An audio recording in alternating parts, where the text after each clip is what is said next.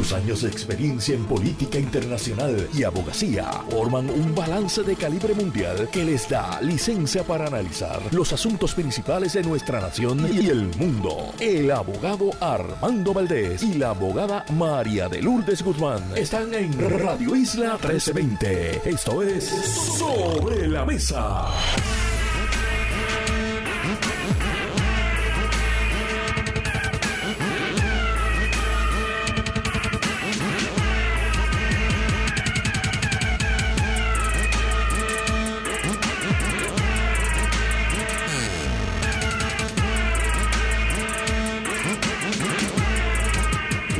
Puerto Rico. Soy Armando Valdés. Usted escucha sobre la mesa por Radio Isla 1320. Hoy en Sobre la Mesa estará con nosotros José Nadal Power y Federico de Jesús. Ellos son nuestros analistas de temas federales. Además, Carlos Severino se sienta a la mesa. Con él estaremos hablando sobre todo lo que está sucediendo a nivel internacional con las incursiones israelíes en la ciudad de Rafa, en el sur de la franja de Gaza y por supuesto el continuo conflicto ruso-ucranio, producto de la invasión rusa de dicho país. En Estados Unidos hoy se discute una medida, precisamente una medida de ayuda fiscal para apoyar los esfuerzos tanto de Ucrania como Israel. Hablamos con Carlos Severino sobre este tema. Y en el último segmento, a partir de las 9 y 40 de la mañana estará con nosotros Arturo Mazol, profesor ambientalista y por supuesto uno de los fundadores y gestores de Casa Pueblo allá en Adjunta. Todo eso y por supuesto, como todas las semanas, de lunes a miércoles se sienta a la mesa Marilu Guzmán y junto a ella analizamos todos los temas para hoy, 13 de febrero del 2024, son las 7 y 59 de la mañana. Los asuntos del país tienen prioridad. Por eso llegamos a poner las cartas sobre la mesa. Vamos a poner las cartas sobre la mesa de inmediato. Hay varios temas que quiero discutir en la mañana de hoy. A nivel local voy a estar hablando sobre el caso de cuatro aspirantes del Partido Popular Democrático contra el movimiento Victoria Ciudadana. Ayer en la sala del juez Anthony Cuevas no se resolvió nada, esencialmente se pospuso la dilucidación en sus méritos de este caso, producto de unas comparecencias que faltaban, partes indispensables para la resolución de este caso. Hablamos sobre eso en breve. Quiero hablar sobre el voto adelantado para específicamente los mayores de 60 años. Yo creo que debería eso expandirse y permitirse el voto adelantado a todos los puertorriqueños y las puertorriqueñas, pero sobre eso estaremos hablando en breve. Ángel Pérez, más de cinco años de cárcel, pero no es suficiente, no es suficiente cinco años de cárcel. No estoy diciendo que Ángel Pérez deba pasar más tiempo en la cárcel, creo que es que lo que estamos haciendo con penas altas, con penas bajas, simple y sencillamente no está funcionando. Así que no es suficiente para evitar la corrupción, no es suficiente para erradicar la corrupción. Quizás es que somos ingenuos en pensar que se puede erradicar, pero yo vivo convencido de que algo, algo hay que hacer y que estas penas simple y sencillamente no son suficientes. Quiero hablar sobre eso. También es noticia hoy la tercera masacre del año con cuatro muertes en el municipio de Toa Baja hay una demanda también del sector privado que quisiera comentar brevemente contra la Corporación del Fondo del Seguro del Estado y, hubo otro caso de hit and run, una persona que fallece, una mujer que transitaba en una motora, un conductor choca contra la motora y sin adjudicar si hubo responsabilidad o no por parte del conductor en este caso, lo cierto es que al momento que ese conductor abandona el sitio, la escena de ese choque, inmediatamente se convierte en un delincuente en fuga que además pudo haber causado la muerte de esta persona si quizás el auxiliarla hubiese evitado su defunción. Pero antes quiero tocar varios temas a nivel internacional, como les mencioné ya, en Estados Unidos el Senado estadounidense ha estado en sesión permanente toda la noche trabajando y a esta hora de la mañana todavía estaban intentando votar para aprobar una medida que le asignaría 95 mil millones de dólares, 95 billones de dólares a Ucrania e Israel. Esto se va a lograr con más de una docena de votos republicanos y casi la totalidad de los votos del Partido Demócrata en el Senado. Aún así, la realidad es que cuando esto llegue a la Cámara de Representantes controlada por el Partido Republicano y su speaker recién jurado, Mike Johnson, pero ya lleva un par de semanitas en el cargo, es muy probable que esta medida no llegue ni a primera base en la Cámara y que siga esta ayuda militar tanto para Ucrania como para Israel detenida en el proceso congresional.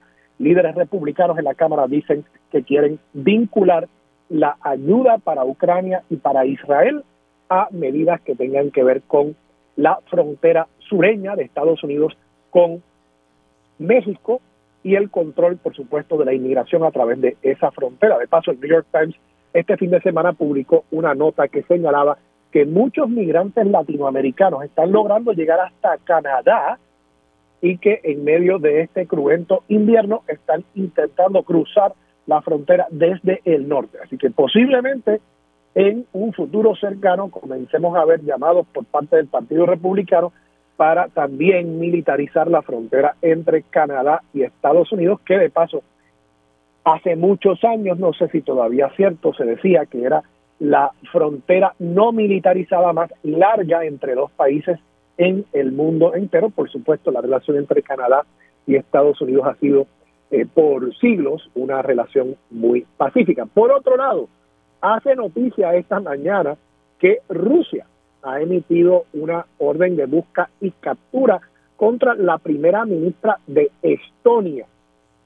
¿Por qué? Bueno, porque en Estonia y en varios otros países que anteriormente eran parte del bloque soviético, se han ido desmantelando monumentos a líderes soviéticos, líderes que eh, eran reconocidos en aquella época como héroes en parte por el esfuerzo de la Unión Soviética para liberar del nazismo de la Alemania de la Segunda Guerra Mundial y el gobierno ruso actualmente dice que estos son, cito, crímenes contra la memoria de quienes liberaron el mundo del nazismo y el fascismo, y esto es solo el comienzo. El Kremlin ha dicho que esto es un intento por varios países, entre ellos Ucrania, de rehabilitar el nazismo. Recordemos, y por eso traigo esta noticia, recordemos que esta fue la excusa que Vladimir Putin para justificar su invasión ilegal de Ucrania, que alegadamente había un movimiento nazista en Ucrania, a pesar de que, yo creo que esto es importante recordarlo, a pesar de que Volodymyr Zelensky, el actual presidente de Ucrania, es judío y además es un ruso parlante nativo, o sea, él nació hablando ruso, aún así Rusia justificó la invasión de Ucrania diciendo que es que había unos elementos nazis dentro de Ucrania y este giro inesperado ahora de estar emitiendo órdenes de arresto contra líderes de otros países que anteriormente eran parte del bloque soviético podría apuntar a eh, una mayor crispación entre países que anteriormente eran aliados. Y sí, es cierto, los soldados soviéticos liberaron muchos de estos países del yugo nazi, pero recordemos también que al final del día también esos mismos soldados colocaron a muchos de estos países bajo el yugo soviético después de la Segunda Guerra Mundial. Así que es de esperanza que estos países que tienen su soberanía querrán también posiblemente reescribir, revisar la historia nacional de esos países y, sí, potencialmente, como ha pasado también en Estados Unidos, como ha pasado incluso aquí hace poco con el derribo de una estatua a Juan Ponce de León, querrán también revisar quiénes son sus héroes, derecho tienen esos países a así hacerlo. Por último, hoy van a las urnas los electores en Indonesia, eh, en medio de una elección donde también hay preocupaciones eh, por eh, el, la tendencia que ha habido entre algunos líderes de dicho país hacia el autoritarismo. De paso, la elección no es hoy, es miércoles, pero bueno, serán las próximas horas ya, toda vez que hay una diferencia de horas significativa entre Indonesia y nosotros aquí en Puerto Rico. Indonesia es un país que yo visité en el 2009, es fascinante, es el cuarto país más poblado del mundo y, y de paso es el país con la mayor población musulmana del mundo, por encima de todos los países de eh, Medio Oriente. Eso no quiere decir que sea un país musulmán, de paso, es un país donde se respetan eh, cinco religiones principales, entre ellas el budismo, el hinduismo, que es eh, la principal religión de, por ejemplo, la isla de Bali, el judaísmo, el cristianismo y, por supuesto, también el islam. Un país verdaderamente fascinante y una de las democracias más grandes del mundo. Veremos qué sucede en esas elecciones en las próximas horas. Aterricemos acá en Puerto Rico. Quiero comenzar simplemente haciendo hincapié en esta noticia sobre otro caso fatal de hit and run en nuestro país.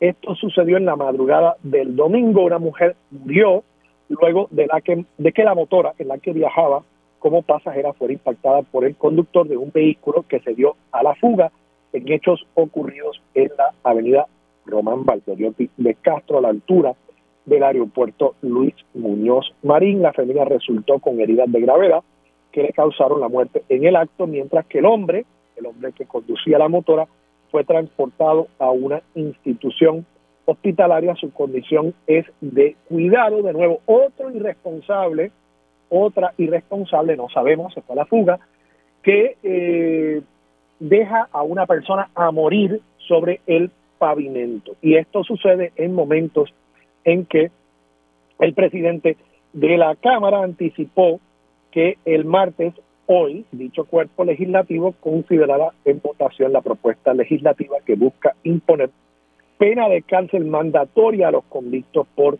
casos de hit and run y que aumentaría la sentencia de 10 a 15 años sin permitirle discreción a los jueces para que puedan hacer lo contrario para que puedan, como en el caso muy sonado el año pasado de una joven de 20 años, para que puedan ellos simplemente imponer una pena, por ejemplo, de probatoria. Aquel truán que mató a aquella joven no pisará la cárcel. Este proyecto de ley evitaría eso, impondría obligatoriamente pena de cárcel para quienes cometan este delito. De nuevo, aquí sin pasar juicio sobre quién fue el responsable en cuanto a este choque, si fue el conductor o si fue el motorista, y reconozcamos también que hay muchos motoristas que son irresponsables en el uso de sus motocicletas, pero aún si hubiese sido responsable el motorista, el hecho de que el conductor se haya ido a la fuga de por sí constituye otro delito, un delito muy peligroso para nuestra sociedad porque deja sobre el pavimento a personas que podrían con auxilio quizás rescatarse, quizás sobrevivir ese impacto. Y en ese sentido, yo favorezco que se le quite esta discreción a los jueces para que en el cálculo, en el momento del impacto, que el cálculo que haga ese conductor no sea salgo mejor yéndome a la fuga porque me he enterado a través de la prensa que aquí en este país realmente lo que hay es una impunidad con las muertes que suceden en las carreteras. Máxime, si no me cogen o aún si me cogen, voy para mi casa con una palmadita en la mano. Hablemos sobre el caso de Victoria Ciudadana. ¿Qué sucedió ayer? Bueno, había vista en la sala del juez Anthony Cuevas. En el caso se planteó que no habían unas partes indispensables. Esto no quiere decir que haya habido un error en la erradicación de la demanda, aunque podría sí dar pie a un señalamiento de que eh, no se tuvo el debido cuidado de citar a todas las partes, pero es bastante común en las etapas iniciales de un proceso civil el que conforme a las reglas de procedimiento civil se asegure, se asegure el tribunal y las partes de que todas las personas, todas las partes, personas naturales o jurídicas, que necesariamente deberían estar en el tribunal para que se pueda resolver de forma completa. El caso que estén en el tribunal y si falta alguna parte porque no fue demandada, porque no fue emplazada, se permite entonces que se enmiende la demanda y se emplace a esas partes indispensables, ese es el concepto legal, esas partes indispensables que son necesarias, imprescindibles, indispensables, lo dice la palabra, para poder dilucidar de forma completa el caso que tenga ante sí el juez. Eso es lo que pasó ayer. Además, el juez dijo, quiero que me presenten todos sus argumentos por escrito y muy probablemente yo decida este caso con una sentencia completa por escrito, posiblemente sin la necesidad de que haya una vista en su fondo. Aún así, fijó para principios de marzo una vista en caso de que fuese necesaria. Así que el juez evidentemente está atendiendo el caso con la premura que amerita eh, un pleito en el cual hay unas fechas fatales, porque tenemos la fecha de la primaria el 2 de junio, hay unas fechas que ya han pasado y que alegan los demandantes se han incumplido, y por supuesto tenemos la fecha también del proceso alterno del movimiento Victoria Ciudadana y la fecha de la elección en noviembre. Así que el juez Anthony Cuevas me parece que responsablemente está atendiendo esto con mucha premura. Ahora, yo sí creo que eventualmente va a tener que haber una vista. Yo no creo que el juez vaya a poder decidir esto únicamente en el derecho.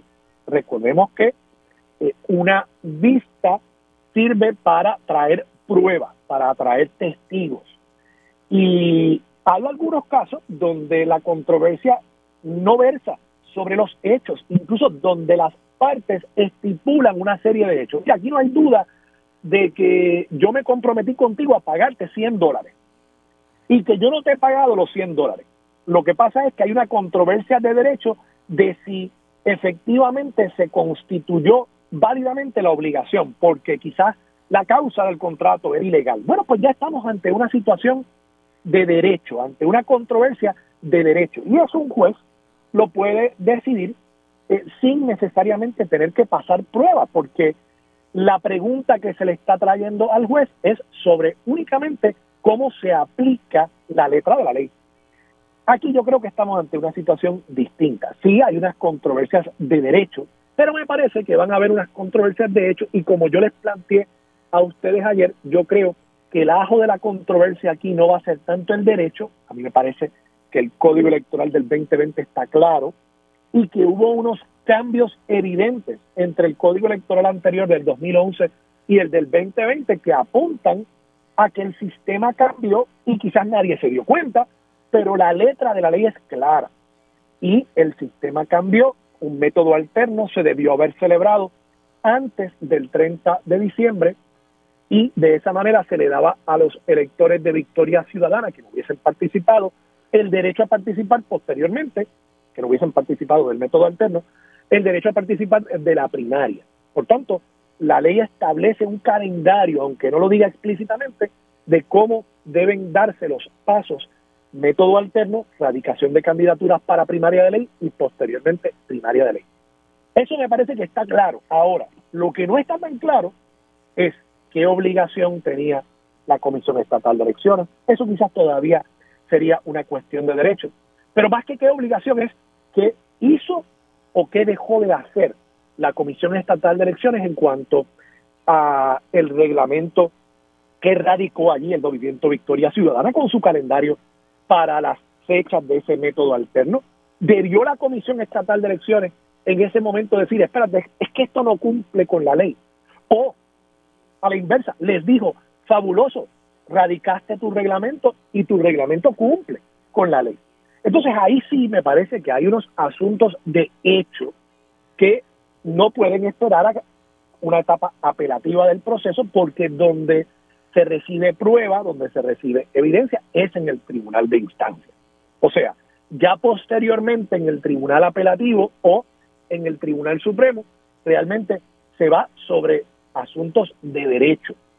No se recibe prueba, no se reciben testigos, allí solamente argumentan los abogados, porque se está yendo sobre los errores que pudo haber cometido un juez al evaluar el derecho y al evaluar los hechos que se hayan probado efectivamente en el tribunal. Pero donde se prueban o se confirman esos hechos que puedan estar en controversia en el tribunal de primera instancia. En ese sentido, yo creo que sí vamos a ver una vista en este caso.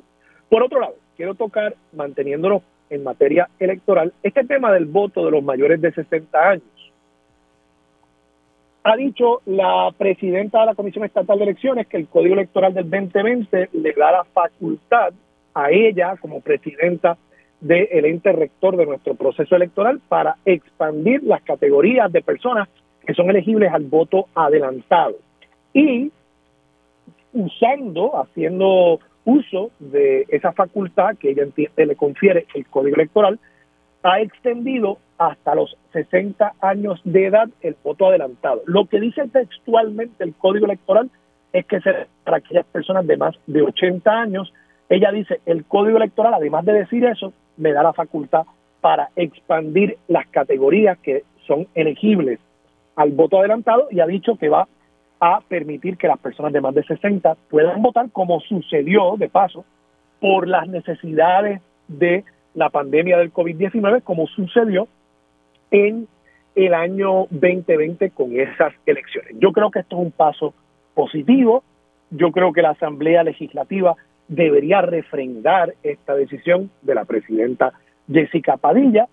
Yo creo que el voto adelantado es bueno, expande el derecho al voto, facilita el derecho al voto y en ese sentido nosotros los que creemos en los procesos democráticos en nuestro país debemos apoyar esto. Digo más, me parece que el voto adelantado se debería hacer disponible para todos, todos los electores, no solamente para los que tengan más de 60 años. Desde los 18 años usted debería poder eh, votar adelantado y además creo que el principal método de voto adelantado que deberíamos promover es el de voto por correo. Esto del voto a domicilio, que se va a ir a buscar el voto de una persona que tiene 60, 65, 70 años y es que está perfectamente eh, hábil para ir hasta eh, un centro de votación, que puede votar por correo. Eso, honestamente, yo no lo entiendo. Creo que es innecesario el gasto de recursos humanos para ir a buscar esos votos a la casa de una persona que puede salir de su casa. Eh, y fuera de aquellas personas que estén encamadas, creo que esa modalidad de voto adelantado debería limitarse, de nuevo, por el gasto de recursos que eso implica y además porque eh, me parece que se presta para muchas cosas en la medida en que posiblemente eh, algunos partidos no puedan tener suficiente personal para que en cada una de esas comitivas que va a buscar el voto a la casa de un elector no pueda haber un balance partidista que asegure la confiabilidad del proceso de recoger ese voto. Bueno, por último, yo sé que tengo la pausa y encima, por último, bien rapidito, Ángel Pérez, cinco años, mire, Ángel Pérez en su defensa en el tribunal aceptó los hechos.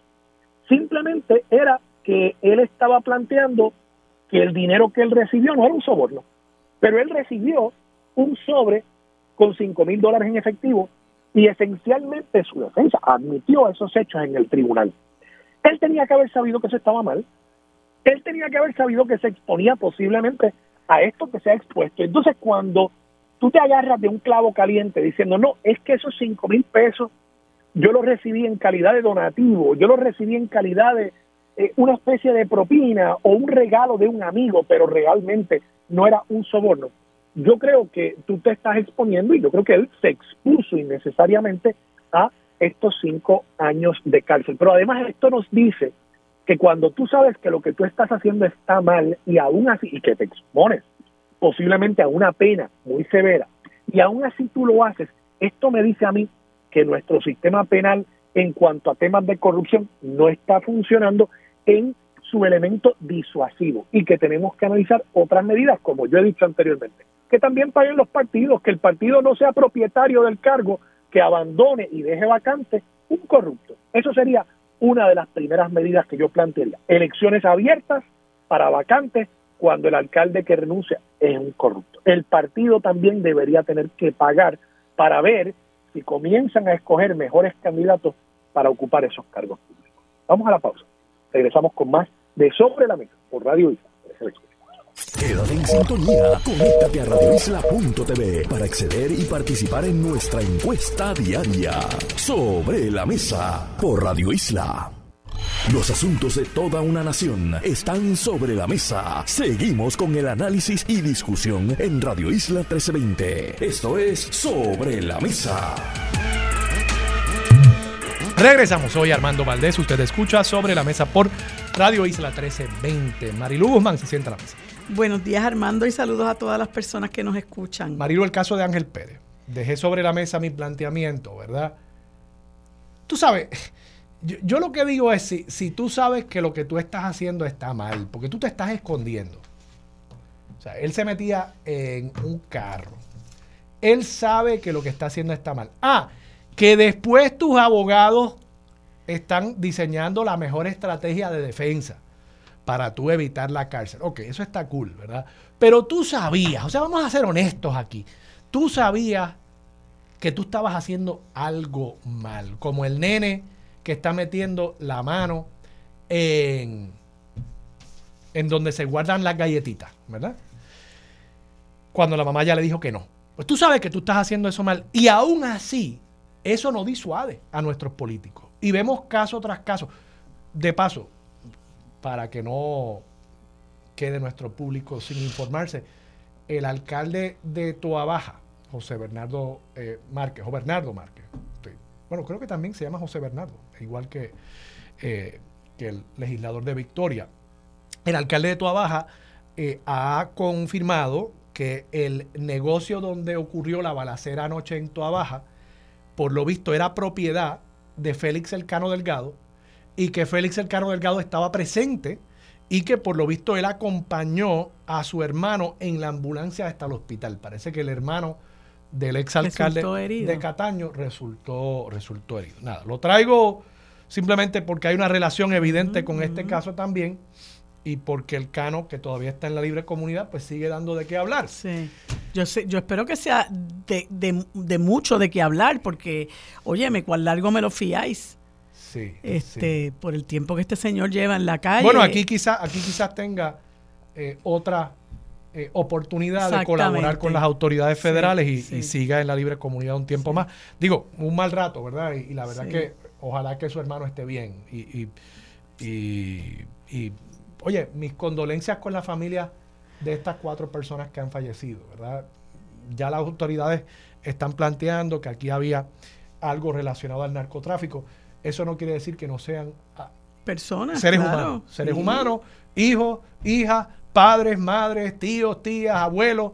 Eh, no sé cuáles son las edades de estas personas, pero son seres humanos. Claro y, que son compatriotas. Claro que sí. Dicho eso, dicho eso, Ángel Pérez, ¿qué, te parece a ti? Yo, yo creo que simple y sencillamente lo que estamos haciendo no está funcionando, no está disuadiendo a nadie de cometer estos delitos de corrupción. Pues mira, eh, uno se queda uno uno se queda a veces sin palabras uno no sabe ni qué decir ante todo este desfile de, tantos corruptos eh, y cómo les resuenan a uno en la, en la cabeza aquellas palabras de, del ex fiscal federal Guillermo Gil, la corrupción en Puerto Rico tiene nombre y apellido, se llama Partido Nuevo Progresista, claro. Este, el Partido Popular pues tiene su buena dosis de corrupto y los ha tenido a lo largo ha tenido de, su cuota. de la historia, ¿verdad? Pero más recientemente hemos visto casos muy, muy lamentables como el de Trujillo Alto, el de, el de Guayama, que estaba robando desde que se sentó en la silla. Este, eh, pues ahora hay imputaciones que yo no voy a hablar sobre eso, porque yo defiendo el derecho a la presunción de inocencia de todo el mundo.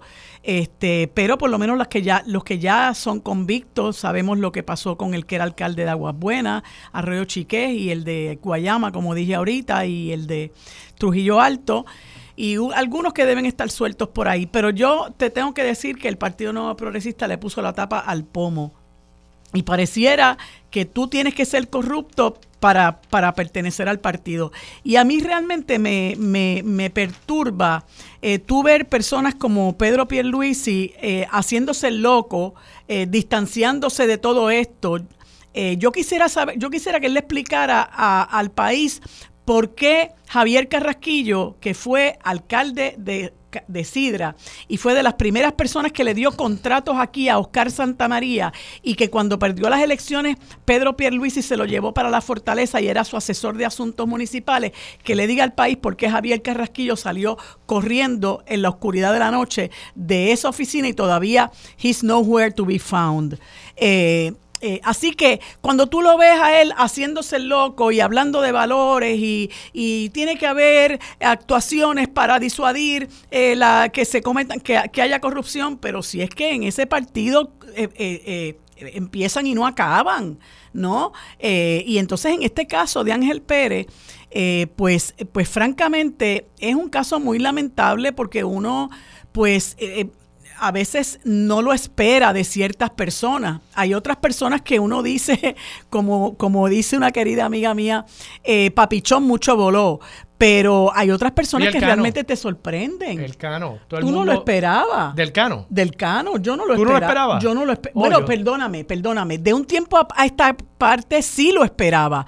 Porque ya nosotros estábamos viendo eh, cómo él eh, eh, comenzó a cambiar su estilo de vida. Por eso la manera ostentosa. Sí, y, lo comentaban. en la que exhibía. en la que exhibía muchas cosas materiales. Unas riquezas sí, materiales. Sí que no. A las que uno no entendía cómo él accedía, ¿verdad? Porque era un alcalde de un pueblo chiquito, con un salario relativamente eh, modesto, eh, de una familia que no se le conocía, ¿verdad? Ser una de las más acaudaladas del país, ni nada por el estilo, pero usando camisetas, digo que para mí era una una charrería, ¿verdad? que ya, las t-shirts, porque literalmente eran camisetas de esas que cuestan 600 pesos, eso me parece una chusmería. O sea, honestamente me parece hasta un pecado. Mira que yo no soy la persona más... Pero es que me parece un pecado, tú estar 600 pesos. Sí, hombre. En una, en una camiseta, por una chusmería. Pero bueno, nada, cuando uno empezó a ver eso, oye, es que, es que nosotros la verdad, y, y nos pasa en los medios mucho, nosotros vemos esas cosas, pero de todas formas le preguntamos por, mire, ¿y, cuál es el anuncio que estás haciendo acá? No, que si estoy inaugurando aquí eh, eh, una, un nuevo inodoro que pusimos en el CDT. Ay, qué bueno, mira el inodoro. ¿Y cuánto costó el inodoro? Pero nadie le dice, oye, ¿y cuánto costó la camiseta esa que usted tiene puesta? Sí. Ah, ¿y, por, ¿y cómo usted la pagó? Entonces, cuando de pronto vienen los federales a tocarle la puerta, pues de pronto todo el mundo sabe lo que estaba pasando, ¿verdad? Y, y, yo creo que en eso, pues a veces a veces pecamos, también de ingenuo. pecamos de ingenuo. Y, vemos casos, por ejemplo, mira, el caso de María Milagros Charbonnier. A mí no hay quien me venga a decir, eh, y yo estoy segura que este señor no aguanta un contrainterrogatorio de un buen abogado criminalista en este país, que Johnny Méndez no sabía lo que estaba pasando con, María Milagros Charbonnier, porque yo soy el presidente de la Cámara, yo tengo que estar al tanto de lo que está pasando con el ¿por Qué no le preguntaba, oye, ¿Y cómo es posible que esa muchacha se gane 8 mil pesos mensuales? porque él tenía una... Ella tiene un doctorado. Porque ella él tenía una pastora ganándose 10 mil y tenía Nuno López ganándose 12 mil 500, así que él no puede tirarle piedra al, al techo del vecino cuando el de él es de cristal, ¿no? Así que a mí no hay quien me diga que Johnny Méndez no estaba totalmente al tanto de lo que estaba pasando con María Milagro Charboniel, tota, mucha, quién sabe si con lo que estaba pasando con Néstor Alonso, con Nelson del Valle, con el otro que tenía unos empleados fantasmas que después resulta que estaban en un negocio de crepa. Hombre, este, ya estamos viejos, ¿verdad? Para, como dice Ignacio Rivera, habernos caído del alto de un olivo. Hay de muchas personas uno lo espera. Y yo, una de las personas que a mí nunca me engañó, fue María Milagro Charboniel. Ahora, este, eh, de este señor Néstor Alonso, te confieso que me tomó por sorpresa, porque una veces piensa que, bueno, una persona no vidente, eh, pues, pues no necesariamente, aunque yo sabía que él era muy pobre legislador, muy pobre como legislador, pero no pensé que fuera un corrupto a esa magnitud. Pero quien realmente a mí me sorprendió, y te lo digo con mucha honradez, fue el alcalde de Guaynabo. Y cuando empezamos a ver esas fotos, que dicho sea de de paso, ayer escuché a su abogado diciendo que la foto que salió por los medios, este, que eso es uno de los de las alegaciones para, para la apelación. Bueno, suerte con eso, ¿verdad? Este, porque me parece que la, la prueba pues es eh, hay muchísimas otras cosas que, que lo incriminaron, entre ellos eh, esa teoría de que, de que el dinero... video, o sea, vamos, Oye, y yo no le echo la que culpa. Que el dinero no era, no era por corrupción, Mira, yo no le echo la culpa. Yo no le echo la culpa a los abogados. Yo, yo nunca he estado en esa posición. Yo no, he sido abogado de defensa. Tú sí. Eh, y, y, lo que me dicen los abogados de defensa, tú me puedes confirmar esto, es que tú le das unas recomendaciones a, tu, a tus clientes. Vamos, yo he sido asesor de políticos. Esto me pasa a mí con los políticos. tú le das una recomendación a los clientes y de pronto el cliente el político hace lo contrario, entonces de pronto en la radio todo el mundo dice, ¡ah! Esos asesores de Alejandro. Déjame no decir más. Eh, pero no, es que a veces, pues mira, Alejandro decidía hacer lo, que él decidía hacer. Y lo mismo yo creo que le pasa a los abogados de defensa. Tú puedes haberle recomendado, mira Ángel, oye, esto, este caso está bien malito. Tú convencer a un jurado con esa evidencia, con ese video que ellos van a ver, de que esto no es un delito podemos tener los mejores argumentos legales, pero es que ese video te va a matar ahí con el jurado, que son 12 personas que no son abogados, no son jueces, no son expertos en Y lo van a ver desde otra perspectiva. Y lo van a ver de otra perspectiva, en un país que ya está harto de esto, o sea, que ha visto tantos casos. Pero al final del día, el, la decisión es tuya. La decisión es del cliente, no es de los abogados. O sea, que yo no le echo la culpa a ellos. Ellos están haciendo su trabajo. No, yo lo sé. Lo que te quiero decir es que, bueno, ese argumento es un poquito eh, eh, cuando tú ves por otro lado la contundencia del resto de la prueba, bueno, es pues, arriesgado. Pues habría, sí, bastante, bastante. Vamos a la pausa, Marilu. Regresamos con más de Sobre la Mesa por Radio Isla 1320. Regresamos, soy Armando Valdés, usted escucha sobre la mesa por Radio Isla 1320, sigue sentada a la mesa Marilu Guzmán. Marilu, Comisión Estatal de Elecciones. Tenemos esta noticia del voto adelantado para las personas de más de 60 años como yo decía, yo expandiría eso a todos los electores. Pero además tenemos una noticia del Centro de Periodismo Investigativo que publicaron ayer sobre los doble inscritos, entiéndase, personas que se fueron de Puerto Rico, se registraron, se inscribieron para votar en alguna jurisdicción estatal en Estados Unidos. Esto es distinto a personas que tienen derecho a votar en otro país, por ejemplo. Hay personas eh, dominicanas aquí en Puerto Rico que tienen derecho a votar, son dobles ciudadanos eh, y tienen derecho a votar en las elecciones en República Dominicana, por ejemplo. Eso es otra cosa. Pero bajo la jurisdicción de la bandera americana se supone que usted solamente vote en un lugar y debe ser el lugar donde usted está domiciliado, donde usted vive, reside. Según el Código Electoral del 2020, se supone que la Comisión Estatal de Elecciones, cuando recibe notificaciones de otras jurisdicciones, estos son acuerdos que se dan entre distintas jurisdicciones, para precisamente evitar el doble voto. Y particularmente recordemos que en Estados Unidos está el problema de que una persona podría votar para presidente en dos lugares, por ejemplo. Pues las jurisdicciones electorales comparten listas de electores y si usted ve, oye, Marilu Guzmán está registrada para votar aquí en San Juan, pero además está registrada en Wyoming. Tú me tienes cara, Marilu, de que te gustaría ir a vivir a Wyoming, al campo allí. Pues entonces, a Marilu, la ley, el código electoral dice, si ella se registró en Wyoming después de la fecha de su registro en Puerto Rico, se supone que tú la inactives como electora en San Juan, de tal forma que cuando, si en algún momento Marilu regresa de, vivir y disfrutar la vida de la estadidad en Wyoming, pues entonces ella tendría que activarse nuevamente como electora en Puerto Rico, de tal forma que tú no puedas votar en Wyoming y en Puerto Rico. Interesantemente, la presidenta de la Comisión Estatal de Elecciones ha dicho, no, yo no estoy haciendo eso. Exacto. Yo no puedo. yo, Dice que eso sería en todo caso a través de un proceso de recusación pero parecería ser que la ley establece que debería ser algo automático. Entonces no entiendo, ni llegué a entender jamás cómo la presidenta justifica el que eso no se esté haciendo. Sí. Mira, eh, antes de contestarte eso, quería cerrar paréntesis diciendo que yo felicito a la juez del caso de Ángel Pérez por haber impuesto esa sentencia.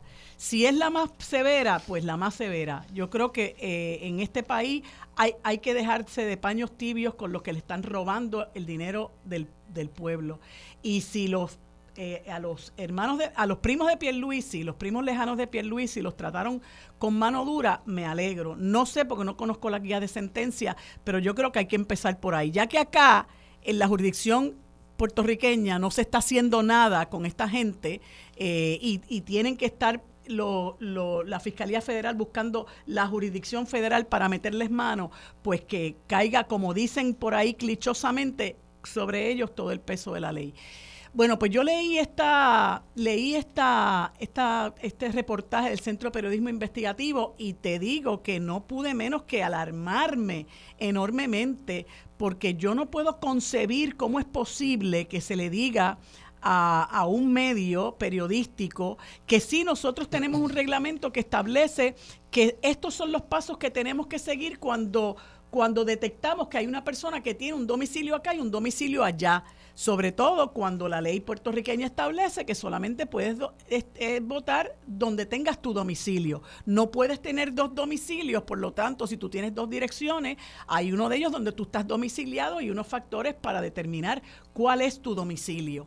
Eh, me recuerdo el caso de, de, Ricky Rosselló cuando trató de pasarle gato por liebre a la gente, haciéndole creer que vivía en un domicilio en la casa de los suegros aquí en San Juan este, siendo ello totalmente falso y había muchísima evidencia que arrojaba, eh, eh, que, que, que, demostraba, perdón, que efectivamente su domicilio entre era ellos, en Virginia. Entre ellos de paso que se había inscrito, inscrito a votar en Virginia. Estar inscrito allá. Después de haberse ido de Puerto Rico. Exactamente. Y entonces, bueno, el, el, la, la, noticia, ¿verdad? O el, o el reportaje de eh, la amiga Damari Suárez y Vanessa Colón, este, pues eh, dice precisamente lo que tú comentas, que a pesar de que hay ese reglamento donde se le tiene que notificar a la electora su última dirección conocida, mire señor, tenemos esta situación y en 15 días usted nos tiene que decir...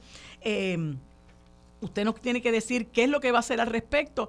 Pues ella dice que, que no, que pues que ellos no, no hacen absolutamente nada, que ellos lo que, lo que hacen es que espera que aquí se les recuse eh, o que venga un elector a llamarle la atención al comis a la Comisión Estatal de Elecciones de que esta persona tiene eh, otro domicilio que no es en Puerto Rico. A mí me parece eso escandaloso, sobre todo cuando eh, aquí eh, se ha eh, eh arrojado eh, muchas dudas sobre la pulcritud del proceso electoral en este país. Ya sabemos lo que se comentó con relación a, las elecciones del 2020 y muy particularmente con la, la, elección de Manuel Natal en la alcaldía e incluso yo escuché personas versadas en la materia decir que entendían que hasta Charlie Delgado le había robado las elecciones. Este, nosotros vivimos en un país donde tenemos una enorme desconfianza con relación a la transparencia con la que operan las instituciones. Eh, y eso es muy peligroso, porque por un lado se habla de democracia, yo creo que esa es una de las principales amenazas a un proceso democrático, que nosotros no tengamos confianza en su transparencia, que que pensemos en todo momento que existe una amenaza inminente de que aquí se roben las elecciones y que la Comisión Estatal de Elecciones, que es el organismo eh, obligado a velar por la pulcritud de ese proceso, le diga al, Centro de Periodismo Investigativo, nosotros tenemos un procedimiento aprobado, pero no lo seguimos. Nosotros lo que esperamos es que venga una persona a, a decirnos que esa persona vive en otro lugar, que ese elector vive en otro lugar o que se les recuse. Hombre, a mí me parece que eso es una soberana irresponsabilidad y tiene que llamar eh, a, a, todos los partidos y muy particularmente los que, los que participamos del trabajo de partidos emergentes y otros, como, como es el Partido Independentista. En este momento crucial, donde estamos impulsando el proyecto y el esfuerzo de la alianza, tenemos que estar muy alertas, muy alertas por lo que pueda estar ocurriendo, porque esta es una de las maneras más sencillas de robarse las elecciones. Tener unas personas que no tienen capacidad para votar, para que vengan a votar a Puerto Rico y se van de nuevo porque la Comisión Estatal de Elecciones no tiene la capacidad y aparentemente tampoco la disposición de eh, depurar esas listas para que vote en Puerto Rico quien realmente tiene el derecho a hacerlo. Yo creo que es una noticia importante y, felicito a nuestra compañera Damari Suárez eh, por, por ese trabajo periodístico y, y, sí, yo creo que hay que seguir insistiéndole a la presidenta de la Comisión Estatal de Elecciones de por qué no se está cumpliendo con la ley. De paso, que esa ley la escribió el PNP. Claro, claro. No, no sé, o sea, me, me parece que, que quizás se dieron cuenta que esto le iba a costar y entonces pues no han querido realmente insistir en, en, la letra de la ley en cuanto a este, a este punto, que yo creo que es muy importante. Así que veremos, veremos qué sucede. Mira, quería comentarte que, que, que, una de mis hijas me mandó un emoji riéndose porque tú me mandaste para Wyoming. of all places para Wyoming. Pero dicen que eso es precioso. dicen que eso es precioso. Poca gente, mucho. para, el que quiere, para el que quiere simplemente desconectarse de la sociedad. Bueno, para desconectarse, sí. Sí, Yo te veo a ti, mira, un, sombrero, un sombrero de vaquera unas botas de cuero hasta las rodillas ¿ah? y un rifle. Y tú por ahí buscando casa, buscando presa. Es que eh, te veo, te veo, te veo. Tú eres, tú eres una persona que le gusta mucho el outdoors. Encajo, encajo. Oh, sí, sí, sí, sí, sí. Bueno, vamos a la pausa. Regresamos con más de Sobre la Mesa por Radio Isla 1320. Bueno amigos, hoy es martes y como todos los martes tenemos el panel compuesto por el licenciado José Nadal Power y desde la capital federal a Federico de Jesús en el siguiente segmento que dedicamos a la política internacional. Conversamos con el ex rector del recinto universitario de Río Piedras de la Universidad de Puerto Rico, doctor Carlos Severino Valdés. Y en el último segmento conversamos con Arturo Mayol de Masol de Ya, director ejecutivo de Casa Pueblo y profesor del recinto universitario de Mayagüez. Esto es lo próximo en Sobre la Mesa. Aquí los asuntos del país que están sobre la mesa se discuten con los expertos. Ahora se une a la mesa el consultor de asuntos públicos Federico de Jesús y el abogado especialista en derecho corporativo José Nadal Power. Bueno amigos, como les dije hace unos instantes, hoy es martes y como todos los martes conversamos con el licenciado José Nadal Power y Federico de Jesús desde la capital federal. A ambos les doy los buenos días y las gracias por acompañarme en este espacio. Buenos días, ¿cómo están? ¿Están ahí? Muy buenos días, muy bien. Sí, buenos días, ¿me escuchan? Sí, te escuchamos. Federico, siempre me intriga cómo, cómo la estás pasando, cómo está el clima por allá. pues un poquito más de frío que ustedes, pero para adelante está como que lluvioso, lleva como que muy nublado en estos días. Ahora mismo está en 37 grados y lloviendo. Uy. Así que esa es la situación. Bueno, pues quería conversar con ustedes sobre varios asuntos, entre ellos, bueno, este, este informe que ha presentado este fiscal eh, Robert Earl, que, O'Hare, que mm, eh, hizo una investigación sobre los documentos confidenciales eh, que se ocuparon en posesión del presidente Joseph Biden.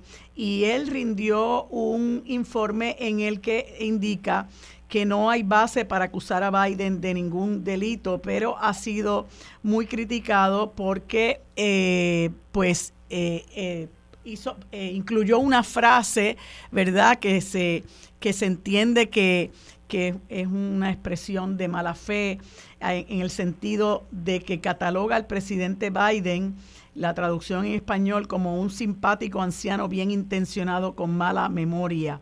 Eh, y me gustaría, ¿verdad?, conversar con ustedes sobre, sobre, sobre este hecho. Biden reaccionó al informe, eh, pues complacido con que no se le fuera a acusar, eh, pero no hizo mención ninguna de, esta frase que se cataloga como malintencionada, Federico. Bueno, la razón que el fiscal especial hace esa mención es porque dice que no hubieran oportunidades eh, de encontrar al ex vicepresidente, ahora presidente Biden, culpable, porque el jurado lo vería como lo que tú lo acabas de describir. Y el problema es que él le pregunta sobre en qué año se murió su hijo, lo cual es algo bien bajuno. Eh, y obviamente, pues, no, no, yo no creo que, es válido. El problema también es que en varias ocasiones Biden parece haberse confundido y olvidado de cuando él era vicepresidente. y, y, lo dice de una manera preocupante, porque dice, en el 2009 yo era vicepresidente todavía. Ese fue su primer año de vicepresidencia. Sí. Y luego en el 2013 dice, y yo en el 2013 era vicepresidente. Eh, y entonces, pues en la conferencia de prensa donde se está defendiendo, pues confunde al presidente de México con el de Egipto. Y pues mira, eso le pasa a cualquiera, pero el problema es que en el momento en que le pasó, eh, abonó a la percepción pública de que Biden no está en todos sus cabales. Y, y entonces, pues esto le da una pesadilla y un PTSD enorme a los demócratas que se acuerdan del informe de el entonces director del FBI, James Comey, que hace una conferencia de prensa diciendo que no le iba a radicar cargos a, Hillary Clinton por el servidor privado que usó para los emails cuando fue secretaria de Estado, pero la criticó severamente y eso pudo haber impactado las elecciones. Así que esto alimenta la, percepción de que, de que Joseph Biden pues tiene su capacidad mental cuestionada y entonces pues obviamente tienes un, un Donald Trump que, que nada más es tres años menor, que se confundió con Nikki Haley y Nancy Pelosi tres veces en un mismo discurso. O sea que el electorado americano está enfrentando un problema bien serio. Sí, se juntó el hambre y las ganas de comer. Este, José. Pues mira, es políticamente bien, bien preocupante la situación, eh, porque pues abona a esta percepción que ya tiene el electorado de los Estados Unidos sobre eh, pues eh, la, la, la, limitada capacidad, digamos, eh, de Biden pues para continuar un mandato ¿verdad? De, cuatro años adicionales. Eh, igual con Donald Trump hay preocupación, pero es sobre todo con Biden, porque pues es la persona que más se ha confundido su expresiones públicas, de, etcétera. Y, y, y, la pregunta es, Biden puede ganarle a Donald Trump. Eh, eh, eh, es la persona para tener ahí, para detener a, lo que al peligro que representa Donald Trump. Pues cada vez más personas se lo plantean. Ya estamos bastante adelantados, digo, no, comenzando todavía, pero encaminado ya el proceso primarista. El ciclo primarista, ¿no? en, marzo ahora pues será el, el Super Tuesday, pero pero hay unos cuestionamientos reales y, comprensibles sobre si Biden debe continuar en la carrera. Es una decisión que tiene que tomar él mismo. Eh, ya eh, eh, no es el momento idóneo, pero pero si los números reflejan que, hay, que, es incapaz de detener a Donald Trump, pues yo no descartaría, ¿verdad? si fuese él, tomar decisiones de emergencia. ¿no?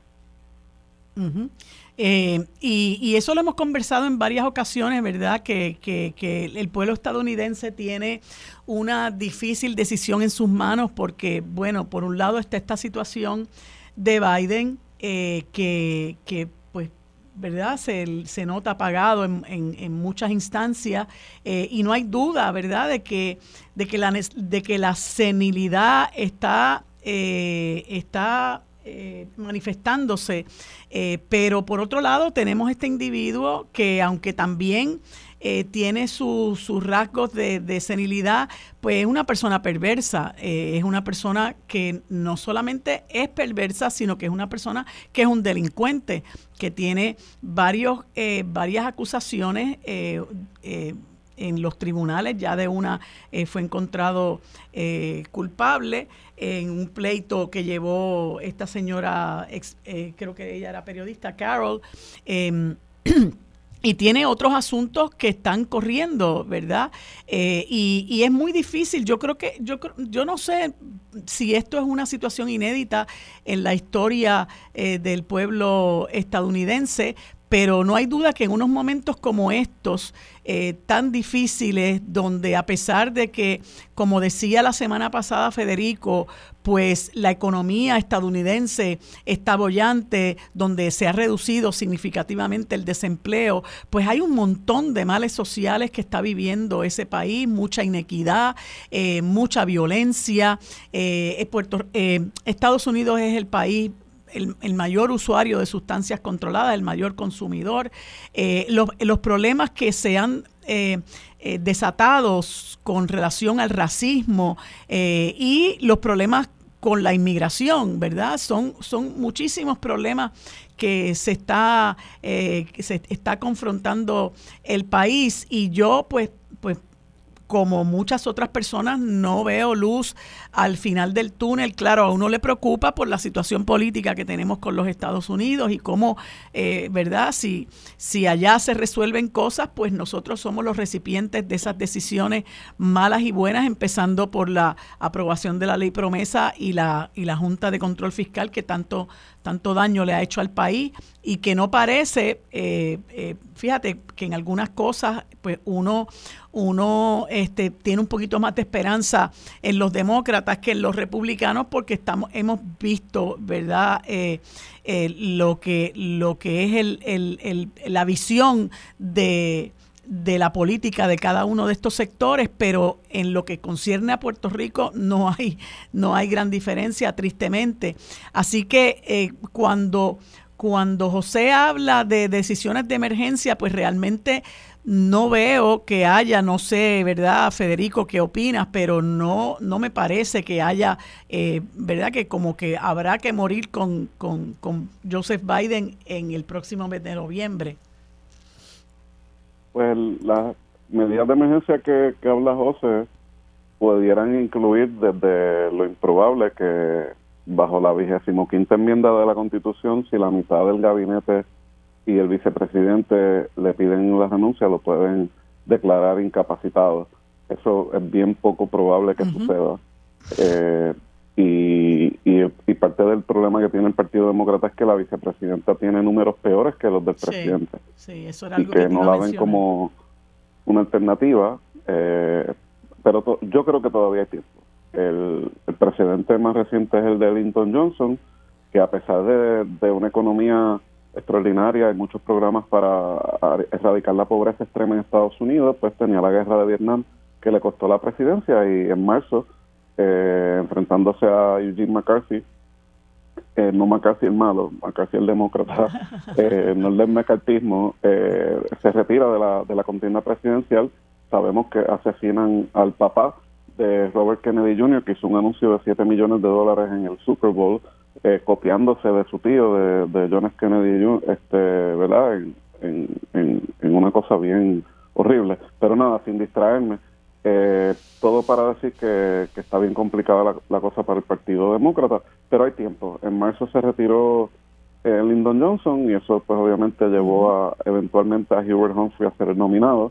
Y en esta ocasión pues hay gente como el gobernador de California, la gobernadora de Michigan, el secretario de Transportación, el exalcalde de, de New Orleans en Luisiana, eh, que pudieran, eh, es más, el alcalde de Kentucky, el alcalde, el gobernador de Kentucky es demócrata, un estado tan republicano, el estado de Mitch McConnell. Yo creo que hay talento allá afuera, eh, se, se, está acabando el tiempo, pero todavía todavía no es muy tarde para que el Partido Demócrata sustituya a Joe Biden, que el pueblo americano pueda celebrar la presidencia histórica que ha sido, la inversión en el cambio climático, además de los logros en la economía eh, con todos los problemas que tú mencionas, obviamente, eh, Marilu, pero, pero yo creo que en el poco tiempo que ha estado, más la inversión en infraestructura, que eso se va a tomar tiempo en, en verse. Eh, pero yo creo que ya, ya Joseph Biden no, no cuenta con la capacidad para ganar, que es lo que uno necesita en las elecciones, que es injusto, que es exagerado, lo que sea, pero es que el, cuando tú tienes el 77% del pueblo americano cuestionando la capacidad mental del presidente, eso es bien difícil sobreponerse. 77% según una encuesta que salió el sábado. O sea, esto es horrible para los demócratas. No, y entonces añádele a eso, ¿verdad? Que es una cosa para mí incomprensible. Eh, añádele a eso la cantidad de eh, latinos que se han expresado eh, a favor de Donald Trump, que uno no, no se lo puede explicar, ¿verdad? Este, requeriría un análisis mucho más profundo, eh, pero uno no se lo puede explicar. Y uno de, los, de, la, de las formas en que esto se manifestó es el, el, la, la, victoria arrolladora que tuvo Ron DeSantis en la Florida, ¿verdad? Que, que, lo hizo pensar a él que de aquí para Hollywood, como dicen, ¿no? Que él podría entonces aspirar a la presidencia de, de, los Estados Unidos y ya todo el mundo sabe lo que pasó. Pero, pero eso también es extremadamente preocupante porque eh, Trump es un, es un enemigo vocal de los inmigrantes eh, y, eso incluye obviamente a los latinos, que hay una, un sector enorme de la población de los Estados Unidos de, latinos en los Estados Unidos y que haya una cantidad significativa que lo apoye, eh, José, es, es, es sumamente preocupante. O sea que eh, al, al, hecho de que hay un grupo de enorme, como señala Federico, de personas que piensan que, Joseph Biden no tiene la capacidad mental para asumir, la, eh, continuar en la contienda o asumir la presidencia, pues añádele cómo Trump, a pesar de todo, se ha fortalecido. Sí, y, de hecho Trump ha sido muy efectivo en, arrastrar a los demócratas a su principal tema de, campaña, que, es la crisis ¿verdad? De la inmigración no hay duda de que hay un serio problema, ¿verdad? Eh, con eso. Eh, pero los demócratas tienen unos temas de campaña, como los derechos de la mujer, etcétera, que, que, deberían este, pues, ser utilizados más por ellos. Lo vemos ahora en la primaria del día de hoy en, Long Island para sustituir a, al eh, ex representante George Santos, ¿no? que renunció en medio de escándalos. pues el tema principal, uno de los anuncios es, lo de inmigración. Y entonces eh, los demócratas se han visto forzados a, abordar ese tema, eh, que no es, eh, que son, ¿verdad?, más, más fuertes y, están a la defensiva, ¿no? Y, y, esto, pues, añade lo, de Biden que estamos mencionando, es un problema serio político que tiene el, Partido Demócrata. A, lo mejor en el día de hoy sale el, el candidato demócrata electo, Saucy, pero no hay duda de que es una campaña que ha sido llevada pues eh, a la defensiva eh, eh, de parte suya. Y, y, son cosas que mira hay que atender con urgencia. Ya estamos en el año electoral lo, que quedan son meses para las elecciones. No olvidemos que también está en juego la Cámara de Representantes Senado. Aquí el Partido Demócrata tiene que de nuevo y, que, y qué bueno que Federico pues confirmó eh, eh, que, todavía hay eh, cierto margen para esto, porque pues yo he tenido mis dudas, pero qué bueno que, todavía pueda haberlo para la toma de decisiones de emergencia, como mencioné al principio.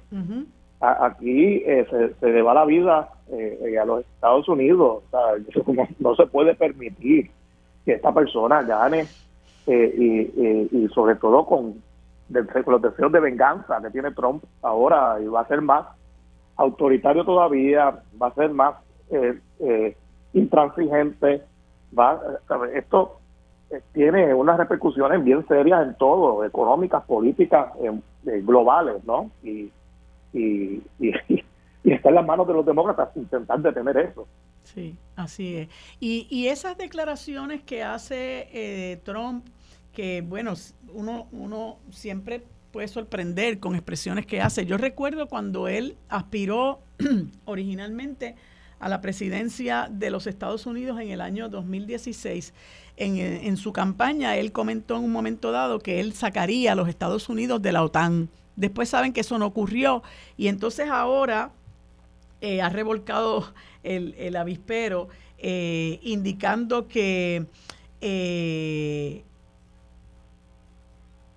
la, la Rusia debería poder hacer lo que, lo que quiera con los miembros de la alianza que no cumplan sus objetivos de, en gastos de defensa. Eh, y, y, me gustaría que, Federico, que, que qué eh, eh, propósito entiendes tú que tiene este tipo de, comentario? Sobre todo cuando, ¿verdad?, se está dando la situación de la guerra eh, entre Rusia y Ucrania, que, que, muchos que saben y que han hablado sobre el tema entienden que, que eso tiene como génesis el problema de el, el, que la OTAN interese mover sus sus tentáculos hasta las fronteras con Rusia? Bueno, mira, yo e, ese, ese argumento eh, yo lo yo lo validaba en el 2006 o 2007. Eh, es más, hasta finales de la presidencia de Bill Clinton, cuando la OTAN se estaba expandiendo y se había acabado la Guerra Fría, y uno decía, pero ¿para qué se necesitan expandir? Sin embargo, el ver que Finlandia y Suecia se quieran unir a la OTAN rompiendo su neutralidad, es producto de que ellos están al lado de Rusia y vieron que Rusia se metió eh, sin provocación en, Ucrania. Y lo que está diciendo Trump es, mira, Rusia invade a cualquier país de la OTAN que si no pagan las cuotas o más de lo que se supone, porque él les, les pedía que, gastaran más. Y yo creo que, by the way, a Europa le, le, interesa y está en su mejor eh, interés pagar más por su propia defensa, porque Estados Unidos ahora mismo, eh, con lo de Trump, no se ve como un aliado estable o confiable que pueda cumplir sus promesas y objetivos estratégicos. Y uno puede debatir sobre la necesidad o la funcionalidad de la OTAN, pero estar invitando a un país nuclear a invadir a otros países aliados eh, de esa manera tan, como dice el americano cavalier, este, tú sabes, bravucona, yo creo que es resultado de que no nos olvidemos que Trump es un agente ruso.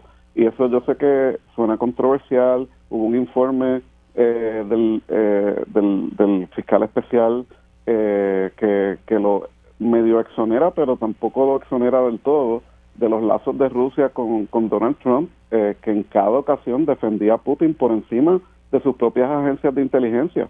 Eh, y, eso sigue preocupante porque Rusia obviamente no le interesa que Estados Unidos tenga elecciones limpias y no le interesa un Estados Unidos que siga apoyando a, Ucrania.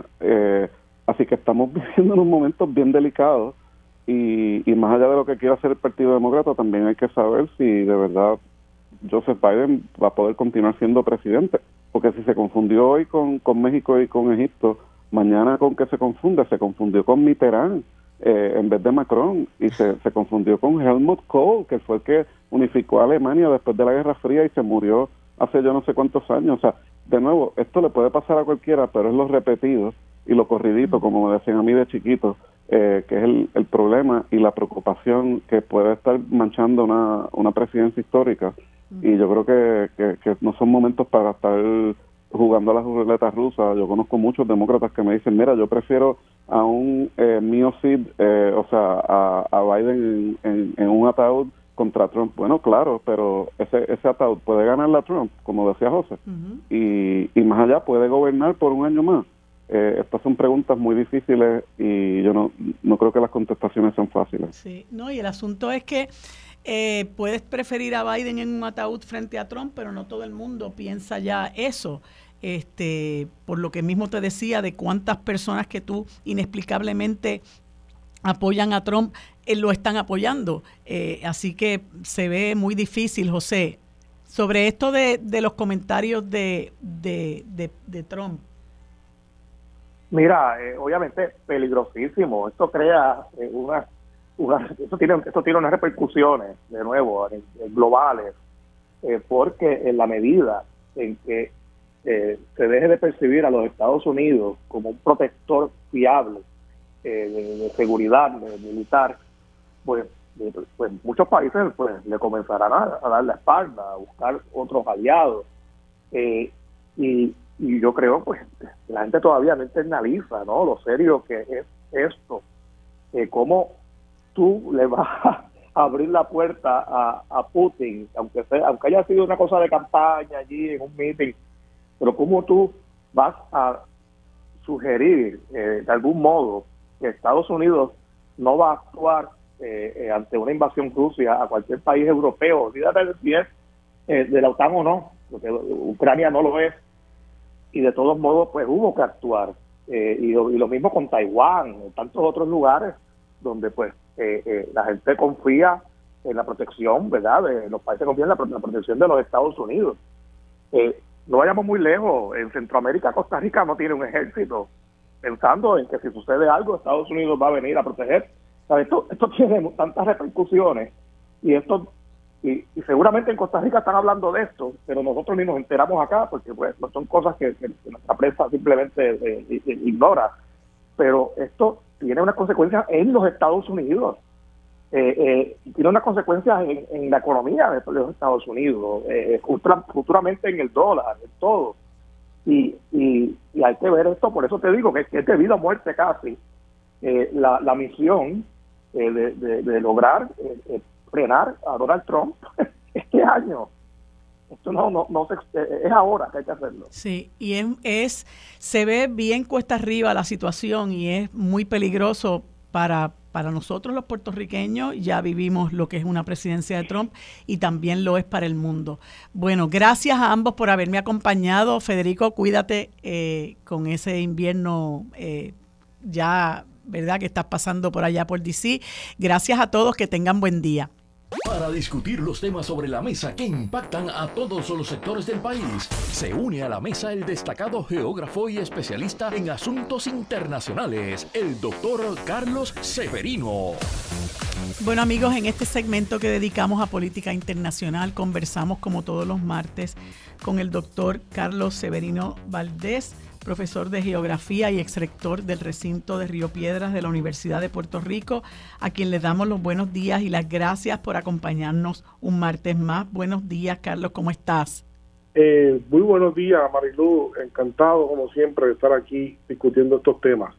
Bueno, Carlos, eh, traigo como primer tema uno que eh, pues es terrible y nos tiene angustiados a muchos a lo largo y ancho del globo terráqueo y es esta situación que sigue pasando en Gaza, esta locura de Netanyahu de eh, invadir por tierra eh, eh, también este espacio que se conoce la ciudad de Rafah, que es a donde han ido a parar las personas que están huyendo de, del asedio, del genocidio que, se, que comenzó en Gaza y que ya lleva más de tres meses.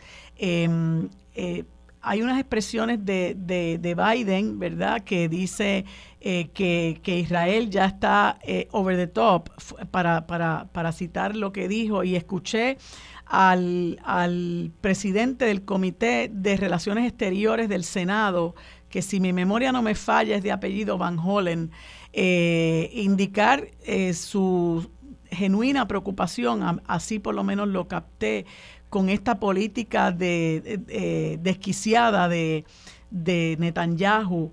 Eh, y mientras tanto, bueno, pues ellos eh, eh, entraron a Rafah para disque rescatar unos rehenes, hay unas propuestas de paz de Hamas. háblanos sobre esta situación, Carlos. Sí, la situación se ha vuelto nuevamente delicada. Eh, hay ahora una sucesión de propuestas de paz, distintos grupos de mediación que han estado este, muy activos en las últimas, digamos, semana y media, dos semanas, eh, comenzando con la reunión de París, eh, que participaron sectores de ambas partes y, otras mediaciones de Egipto, Qatar, así por el estilo, pero también una propuesta de paz que fue lo más interesante también que causó este, bastante interés, que fue la propuesta misma de Hamas en tres fases, que eh, lamentablemente luego de, de, haberla examinado, como sí dijeron los sectores del gobierno de Israel, pues finalmente fue rechazada recientemente. Y con ese rechazo ahora pues eh, queda en la mesa la posible incursión del ejército, como se ha anunciado, la posible incursión entonces del ejército de una manera este, eh, fuerte hacia el sur, este, causando una serie de, interrogantes. ¿Será esta, eh, esta incursión nuevamente una incursión eh, de bombas, verdad, este, de, bombardear todo el territorio de alta, de alta cantidad de personas que morirán? es un momento en el cual las personas están básicamente aglomeradas en la frontera con Egipto, este, en el paso de frontera de Rafah, el único paso de frontera, todo lo demás es una verja eh, de, eh, de darse este proceso, como se dice, y como ya hemos visto que ha ocurrido, Marilu, el riesgo es que pueda darse una estampida en masa hacia, hacia Egipto. Y Egipto ya ha dicho con mucha, con mucha insistencia que no va a, recibir los refugiados, eh, que eso le corresponde a, Israel, de que el territorio de Gaza le pertenece a los palestinos y que ellos no van a aceptar personas desplazadas desde allí. Eso complica la cosa incluso.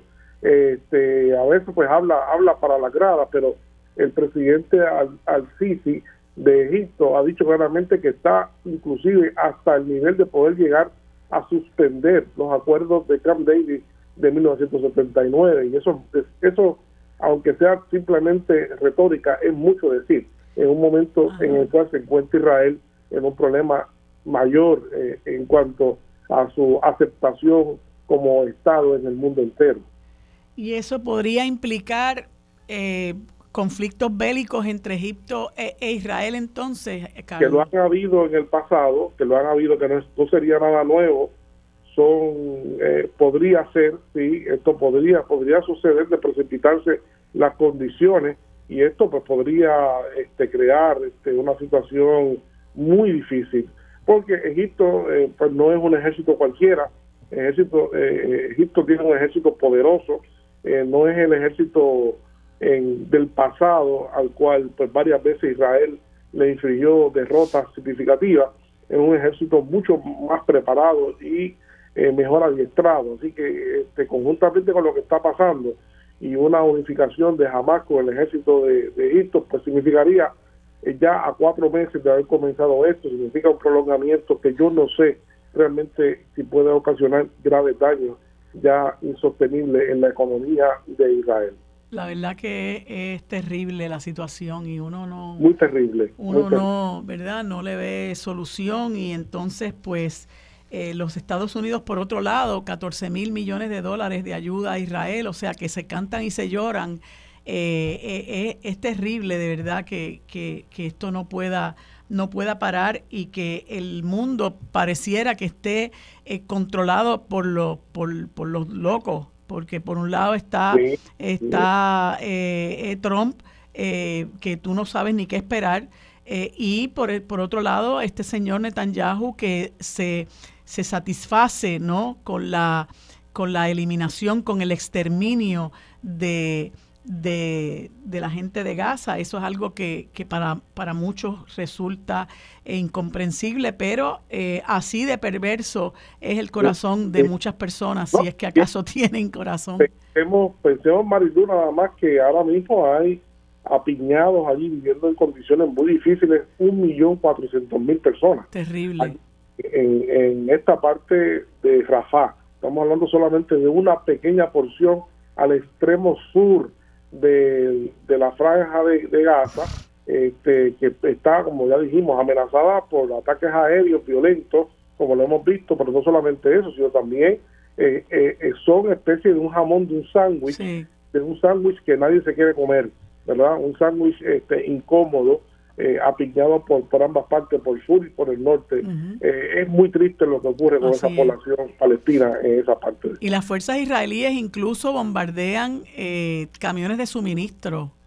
con, comida, medicinas, con agua, o sea, no hay piedad alguna y yo no puedo comprender cómo, cómo una cosa como esta sigue sucediendo y cómo puede haber tanta maldad.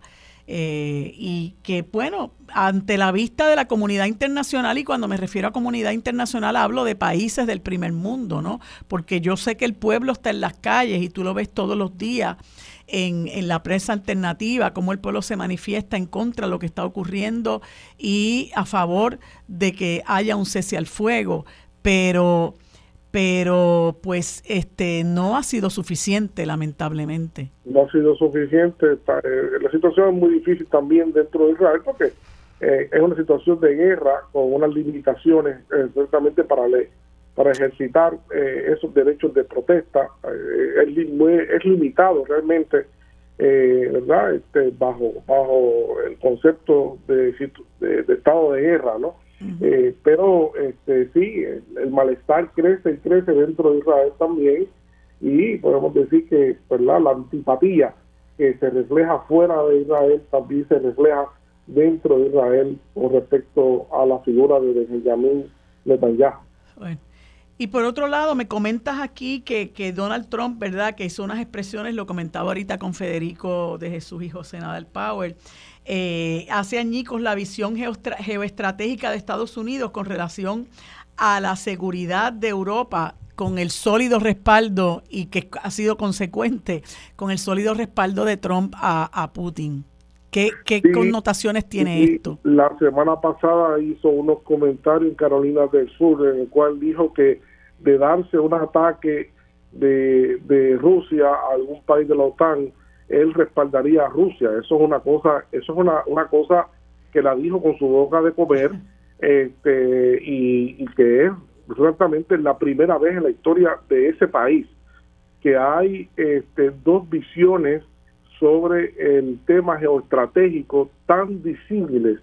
Eh, eh, yo no he visto otro momento, de hecho he consultado con otras otras fuentes eh, y es peor. se nota claramente la división que hay creciente en los Estados Unidos en términos de lo que es este, la inteligencia de del país eh, que escribe en las revistas, eh, ¿verdad? las revistas de asuntos internacionales, eh, se nota la división tácita, estratégica del país con respecto a Europa. Es de esperarse que de Trump ganar, ciertamente este, el futuro de la OTAN luce muy mal y que es lo que podría ser sustituida por un ejército europeo, que es lo que Trump ha dicho. Ustedes, ustedes tienen que defenderse ustedes mismos, con sus propios recursos. Estados Unidos es el que más dinero aporta a la OTAN. Estados Unidos no no recibe nada de la OTAN, solamente ustedes reciben beneficios de eso, pues ustedes deben pagarlo. Así que no es de interés del gobierno de Estados Unidos. Así que eso es un, un hito este, que significa mucho, mucho al interior de Estados Unidos, eh, el rompimiento, una ruptura entre sectores élites del país y eh, en la práctica puede ocasionar un, un eh, o ya está ocasionando, sin duda alguna, yo creo que ya está ocasionando eh, una nueva arquitectura, una nueva arquitectura eh, de, la, de, las relaciones internacionales en, el mundo que no se parece, que cada vez se parece menos a la estructura creada en 1945 que está desapareciendo en nuestros ojos, en nuestros ojos, este, y se está transformando, pero no sabemos bien, Marilu, en qué finalmente va a quedar transformada esa arquitectura de relaciones internacionales? Esa es la gran pregunta. ¿Hacia dónde realmente vamos? Hay indicios de, una, de un mundo multipolar, eso no cabe duda, pero ¿cómo quedará configurado ese mundo multipolar y qué rol asumirá Estados Unidos en una presidencia de Donald Trump? Pues esos son este, grandes interrogantes. Sí, eso, eso es muy incierto, sobre todo porque yo le comentaba a los compañeros en el segmento anterior que él había anunciado en el 2016 que sacaría a los Estados Unidos de la OTAN y eso no ocurrió. Eh, pero ahora, bueno, pues eh, hay estas expresiones, así que no deja de ser muy peligrosa esa esa cada vez más inminente presidencia de Donald Trump. Eh, Carlos, pues se me acaba el tiempo. Gracias como siempre por estar en este segmento aportando de tus conocimientos a esta discusión tan interesante. Seguimos conversando el próximo martes. Que tengas buen día.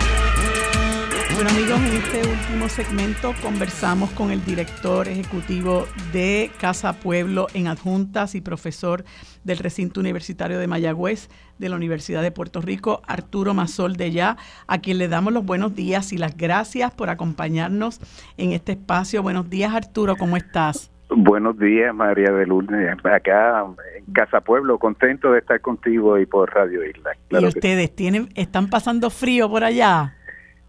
Mira, estamos mirando los datos del frío en el bosque del, de la Olimpia, donde tenemos una estación, y mirando así la trayectoria de, de diciembre, enero y febrero, está bajando a los 60, a veces los 50, pero, pero están altas, ¿no?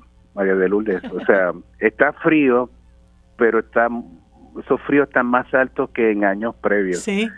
Eh, sí, y eso es de preocupación, porque es como otro indicador de, este tema de, calentamiento global. Así es. Bueno, pues yo quería conversar contigo sobre esta noticia que publica hace unos días el periódico El Nuevo Día y que tiene que ver con otra de las visitas de Jennifer Granholm a Puerto Rico, la secretaria del Departamento de Energía federal, eh, donde ella, perdón, indica que anticipa que las próximas rondas de adquisición de energía limpia a gran escala se diferenciarán significativamente del primer proceso que lideraba el negociado de energía, la Autoridad de Energía Eléctrica también, y que fue impugnado judicialmente por varias organizaciones ambientales eh, por una controversia que se suscita en torno a la utilización de estos terrenos agrícolas para construir fincas solares.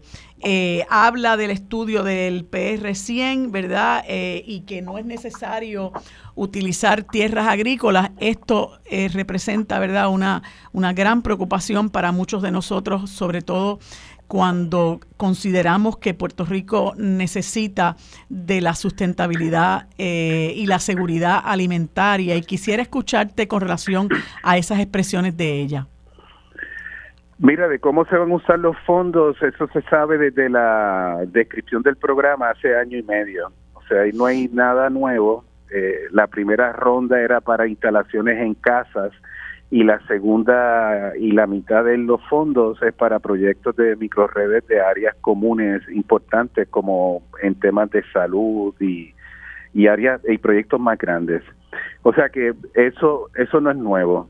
El proyecto de PR 100 que habla sobre estos escenarios y si Puerto Rico puede ir producir toda su energía con fuentes renovables, en realidad se presentó el informe final, pero no hay nada nuevo también este eh, esos escenarios de que podemos usar los techos, que hay potencial energético en diferentes con eh, análisis, ¿verdad? Si usa viento, viento con sol, en área eh, en el ecosistema terrestre o en el mar, áreas agrícolas, todas esas, todos esos escenarios ellos los miraron, pero también no hay nada nuevo ahí porque ya conocemos que sí, que podemos producir toda la energía con el sol eh, y un excedente y el viento puede diversificar la cartera y, y ahí, este Marilu, es donde yo tengo un poco de problemas porque parece que de allá están en campaña y acá están en campaña también. Entonces, cuando viene el cálculo político de esta, ¿verdad? De esta fanfarria, de esto volver sobre lo mismo y volver a anunciar como si fueran programas nuevos, innovaciones, pues evidentemente eh, está respondiendo a otros estímulos que parecen ser más cálculos políticos de lo que está ocurriendo en Estados Unidos y de lo que está ocurriendo en Puerto Rico, más allá de enriquecer eh, la agenda energética y, traducirse en hechos acá en Puerto Rico. Y esto que esto que yo te planteo particularmente de, de que habrán de utilizarse eh, eh, porque no hay duda, ¿verdad?, que ellos tienen la sartén agarrada por el mango y el mango también. Este, pero, pero había una enorme preocupación en términos de que unas compañías eh, eh apoyadas por los dueños de ciertos terrenos, ¿verdad?, comenzaran a colocar placas solares en terrenos agrícolas. Y entonces, mm, al leer eso que te acabo de mencionar, pues uno que no es tan conocedor como tú de todo este proceso, eh, piensa que quizás hay un cambio de visión eh, para que estos terrenos no sean utilizados este, y se habla de una desviación de la política pública que venía impulsando el negociado de energía y la autoridad de energía eléctrica. No sé cómo, cómo te parece a ti eso. Mira, hay luchas de poder. Eh, yo creo que está claramente planteado que usar las tierras agrícolas en esta etapa es innecesario, que hay otras áreas que pueden hacerse aprovechamiento para instalaciones más grandes, como son vertederos abandonados que ya cumplieron su vida, o sea, hay, hay otras áreas de superficie en, en áreas de estacionamiento que pueden muy bien eh, servir para unas instalaciones más significativas y producir de manera más concentrada e-, energía en un lugar. Eh, pero esas luchas están porque no son solamente los fondos de, del Departamento de Energía.